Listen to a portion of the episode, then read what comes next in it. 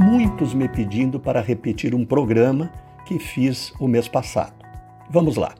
Finanças pessoais é tão importante que deveria ser ensinada nas escolas desde o primeiro grau. Afinal, vamos passar a vida inteira convivendo com juros e pagando duas, três vezes por algo que financiamos. Quero que vocês reflitam comigo. Quando o assunto é dinheiro, existe o gastar, o poupar e o investir.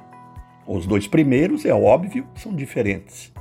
O que a maioria das pessoas não sabe é que poupar é diferente de investir. Vou dar exemplos.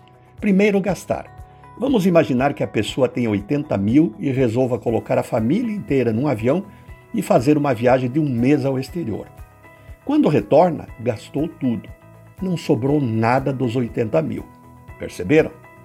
O segundo exemplo é poupar. É quando você guarda dinheiro, mas a priori sabe que vai receber menos do que aplicou. É o caso da caderneta de poupança. Quando a Selic está abaixo de 8,5%, como agora, a poupança rende 70% da Selic. Logo, no ano passado deu 1,4%, que diante de uma inflação de 4,52%, tornou você mais pobre, com menos dinheiro do que quando aplicou. Aplicou 80 mil, um ano depois tem, em valores reais, 77.500.